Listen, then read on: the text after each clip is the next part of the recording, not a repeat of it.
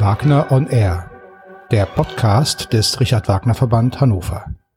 Herzlich willkommen, liebe Hörerinnen und Hörer, zur ersten Folge von Wagner on Air nach der Sommerpause 2018.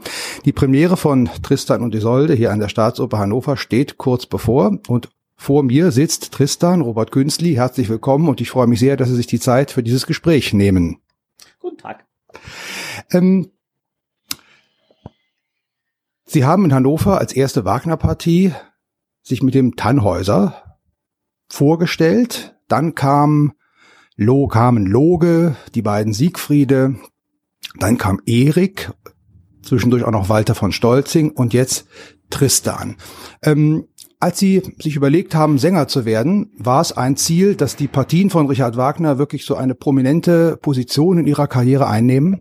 Nein, überhaupt nicht. Ich dachte gar nicht dran. Ich wollte eigentlich äh, so eher im Charakterfach sein. Also ich habe ja als Bariton angefangen und da gab es lange Zeit die Möglichkeit, vielleicht wäre ich lyrischer Tenor, das wollte ich aber nicht machen. Aber ich habe gesagt, wenn es ins Charakterfach geht, würde ich das gerne machen.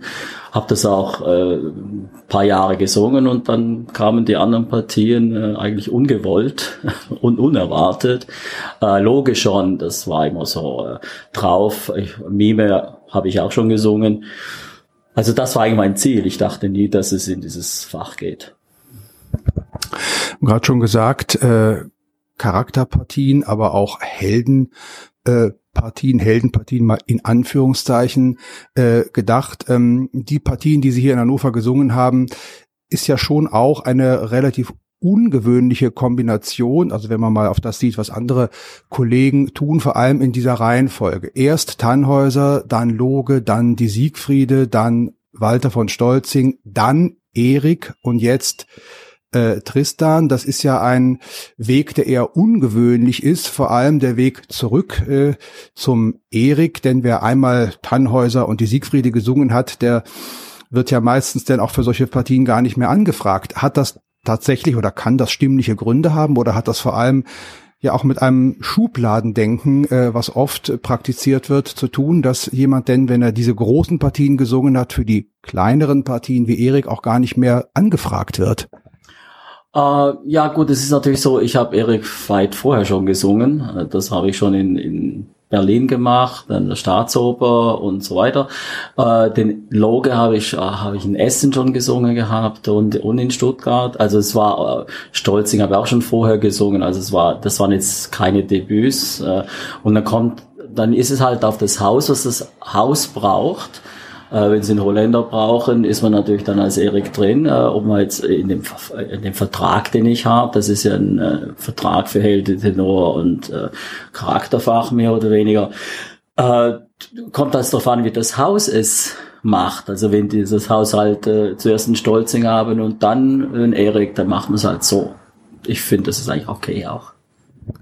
Also kein, kein Gedanke in Richtung, naja, wenn ich jetzt die großen Partien gesungen habe, dann will ich diese vergleichsweise kleine Partie wie Erik überhaupt nicht mehr machen. Nee, Gottes Willen. Äh, man darf hier nicht vergessen, ich meine, erstens will man nicht so oft einen Tristan singen oder so. Das ist, ich bin auch schon zu alt dafür, finde ich. Äh, nee, aber äh, ich finde einfach, äh, ein Erik, da habe ich schon gute Tristane gehört, die dann richtig eingegangen sind beim Erik. Erik hat eine ganz andere Schwierigkeiten einfach als ein Tristan hat. Und äh, nee, äh, ich habe da nie ein Problem. Ich würde heute auch noch einen Granischen singen oder so. Das, ich habe das nie so gesehen. Also auch mal ein leichterer Abend sucht man sich auch gerne mal aus. Gerade schon das Stichwort genannt, Schwierigkeiten. Zwei Partien bei Richard Wagner werden im Hinblick auf die Schwierigkeiten immer ganz gerne miteinander verglichen, einfach auch von der schieren Länge der Partie und damit auch verbunden die physischen Schwierigkeiten oder physischen Anforderungen, die es ja stellt, Tristan und der Siegfried im Siegfried. Nun haben sie beide Partien gemacht. Ähm, sind sie überhaupt vergleichbar? Und wenn ja, äh, gibt es eine Partie, wo Sie wirklich sagen, die ist jetzt die schwierigste von allen oder sind die Schwierigkeiten einfach vergleichbar, nur mit unterschiedlichen Schwerpunkten?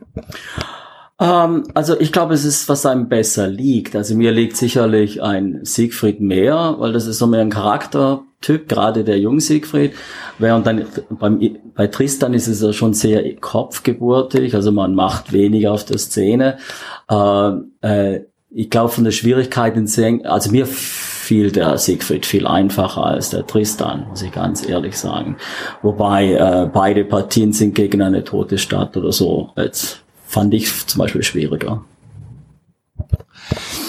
Wir haben gerade schon ein anderes Stichwort genannt, was auch sicherlich eine Schwierigkeit nicht nur für Sie, sondern für alle Beteiligten auf der Bühne, aber auch fürs Publikum äh, beim Tristan besteht. Ähm, es ist ja ein Stück mit, äh, das wissen wir alle, äh, relativ wenig äh, äußere Handlung. Also es, es ist wenig Aktion auf der Bühne, denn ja auch immer verbunden mit dieser kuriosen Bezeichnung, dass Wagner das Ganze auch Handlung in drei Aufzügen genannt hat.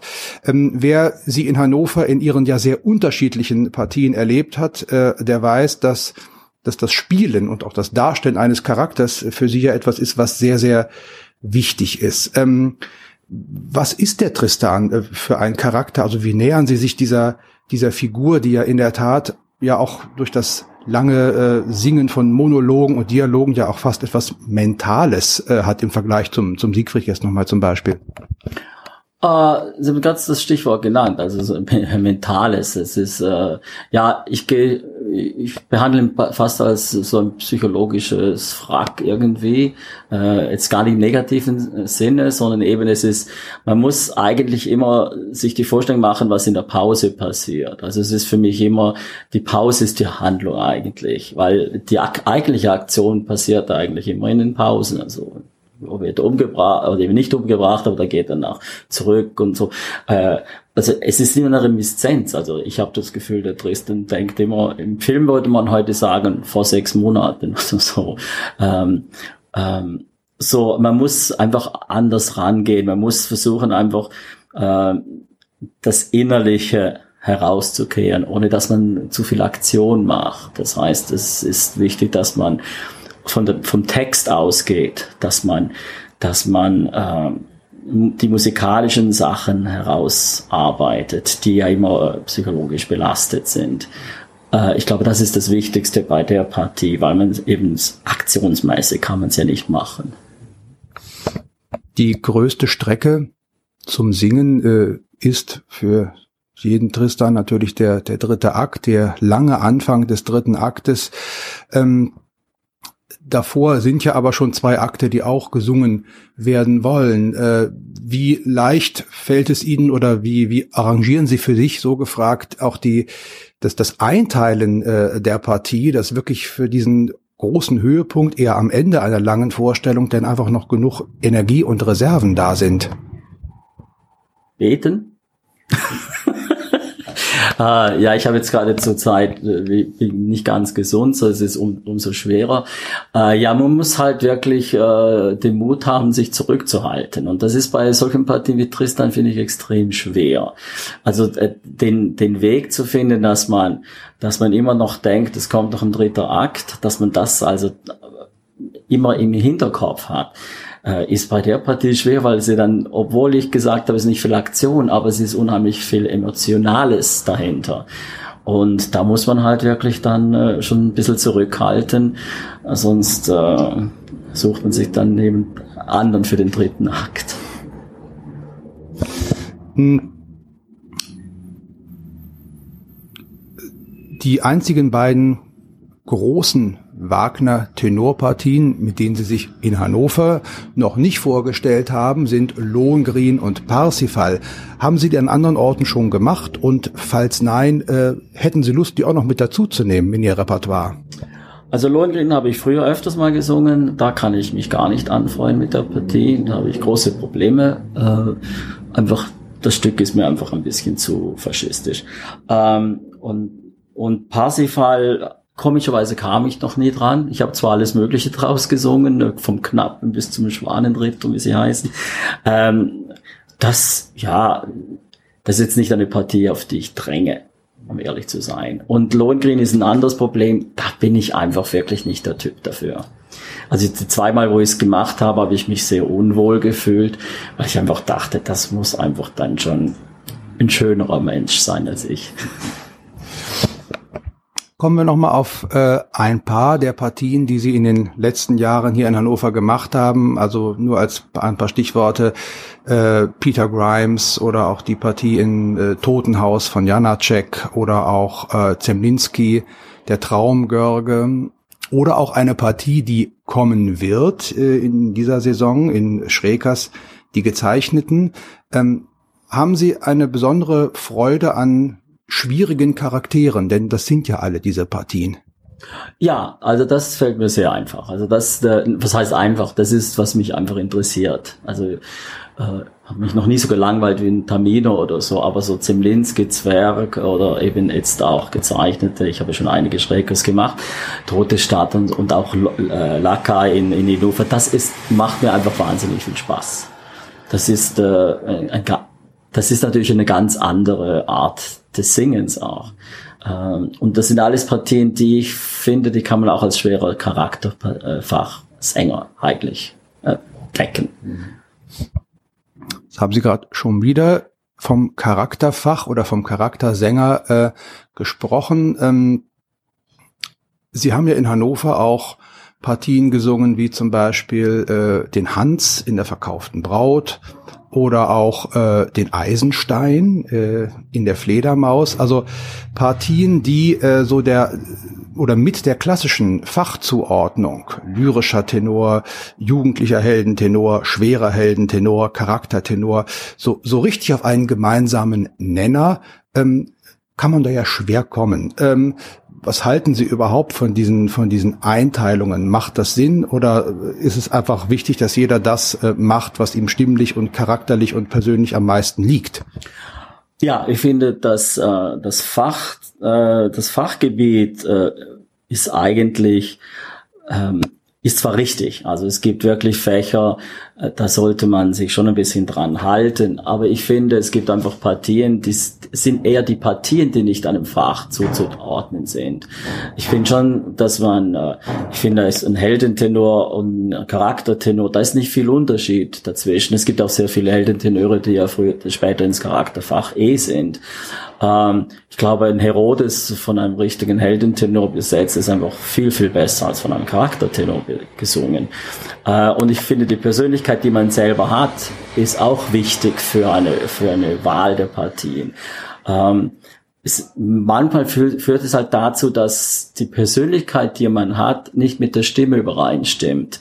Ähm, dann kann es sehr schnell in die Hosen gehen. Also das ist, äh, das ist die, eine wirklich große Gefahr. Ähm, aber wenn ich, wenn ich, äh, wenn ich meine Persönlichkeit äh, brauche ich, um eine Partie darzustellen. Ich finde, wenn das nicht zusammenpasst, wie gesagt, was ich vorher erwähnt habe, Lohengrin, ich fühle mich einfach wahnsinnig unwohl. Damit gehe ich schon auf die Bühne mit einem, mit einem Buckel.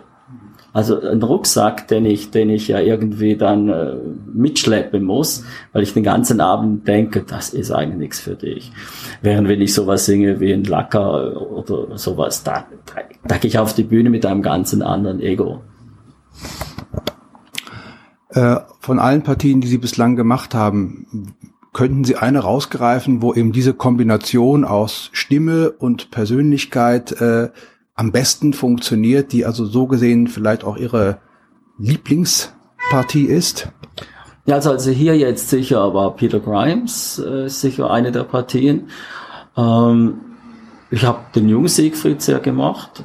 Auch diese Inszenierung hat mir einfach Spaß gemacht. Ähm, das sind wahrscheinlich die zwei Partien, die mir am meisten zugesagt haben. Ähm, aber ich habe eigentlich keine Partie, gegen die ich mich eigentlich gesträubt habe. Ich, bei Fledermaus hatte ich ein bisschen Bedenken, weil äh, ich hatte so Vorstellungen von, von Eisenstein. Äh, ich war, war ja im Open Studio früher in München und da habe ich dann so ein paar Klassiker gesehen und ich habe mich nie so als Eisenstein gesehen. Ähm, aber ich habe mich dann irgendwie angefreundet mit dem Ding. Und gibt es äh, von Partien, die Sie noch nicht gemacht haben, äh, besondere Wünsche, wo Sie denken, das möchte ich auf jeden Fall noch mal machen, um mich da einfach als als Sänger und als Darsteller besonders gut äh, zeigen zu können oder wo Sie das das Gefühl haben, das könnte genau etwas für Ihre persönliche Schiene sein? Ja, ich möchte nochmals ein Moses, Moses und Aaron nochmal machen, also ein Aaron. Ähm, ich würde gerne äh, Schloss zum Beispiel machen. Äh, ähm, das, aber das, das ist mehr so aus Interesse für mich selber eigentlich. Äh, ich singe jetzt schon fast 40 Jahre und es ist eigentlich die Zeit, dass ich an mich denke. Also das Schloss von, von Aribert Reimann. Genau, ja. Und da gibt's auch so ein paar Partien, die, die noch so mitschwingen. Ähm, aber ja, das sind so, aber wie man, wie man sieht, das sind alles jetzt schon Charakterpartien, auf die ich eigentlich äh, mich eigentlich hin, hin freue. Kommen wir zum Abschluss noch einmal auf den Tristan zu sprechen. Ähm, gibt es oder, oder spielen so etwas wie Vorbilder für Sie eine Rolle? Beschäftigen Sie sich, wenn Sie sich an, einer, an eine solche Partie heranwagen oder wieder mit einer äh, neuen Partie äh, beschäftigen? Äh, beschäft hören Sie sich an, was äh, Vorgänger in Ihrer Rolle gemacht haben? Spielt das irgendeine Rolle bei Ihrer persönlichen Vorbereitung oder gehen Sie da ganz äh, unbelastet, äh, sage ich mal, von solchen Dingen dran und beschäftigen Sie einfach direkt leicht nur selbst damit? Ähm, weil es ist schwer, äh, äh, wenn man so, so lange dabei ist, das ist, äh, so unbefleckt hinzugehen. Ähm, nein, ich schaue mir also zuerst so, ich lese was so ein bisschen Historisches, also nicht über das, über das Stück selber, sondern die Literaturvorlagen lese ich, dann lese ich den Text, lerne meistens den Text auswendig und dann kommt es Musik. Und wenn ich wirklich alles hinter mir habe, das alles gelernt habe, dann höre ich mir mal so ein paar Sachen an, äh, mehr im Vergleich mit Orchester und so. Äh, und da gibt's, da gibt's halt zwei Möglichkeiten. Es gibt Aufnahmen, die sind äh, akustisch eine Katastrophe. Da gibt's Aufnahmen, wo irgendein der Sänger nicht besonders gut ist, aber das interessiert mich eigentlich weniger. Äh, und es gibt halt Sänger, die, die einfach sehr präzise sind, äh, auch in dieser Partie. Zum Beispiel in Windgassen ist gut zu anhören, weil das einfach äh, wirklich durchge durch, durchgesungen ist. Und, und sowas höre ich mir dann schon mal an, aber ähm, ich glaube, da erstens ist es weit entfernt von meinen Möglichkeiten und zweitens muss man schon selber sein Zeug finden. Nochmal jetzt ab, ganz abschließend zum Endspurt vor der Premiere. Heute ist Dienstag, die Premiere ist am Sonntag. Wie viele Proben liegen jetzt noch vor Ihnen? Ah, wir haben nur noch am Donnerstag eine Generalprobe. Und da muss man halt schauen, äh, wie gesagt, ich bin angeschlagen, äh, da muss ich jetzt auch schauen, wie ich das, äh, ob ich mich da erholen kann. Das heißt, man darf sich nicht zu sehr erholen, man muss schon ein bisschen in der Stimme bleiben. Und ja, schauen wir mal. Also dann gute Erholung, alles Gute, viel Erfolg, toi toi toi für die Premiere und für die kommenden sieben Vorstellungen und noch einmal ganz herzlichen Dank für dieses Gespräch. Dankeschön. Danke Ihnen.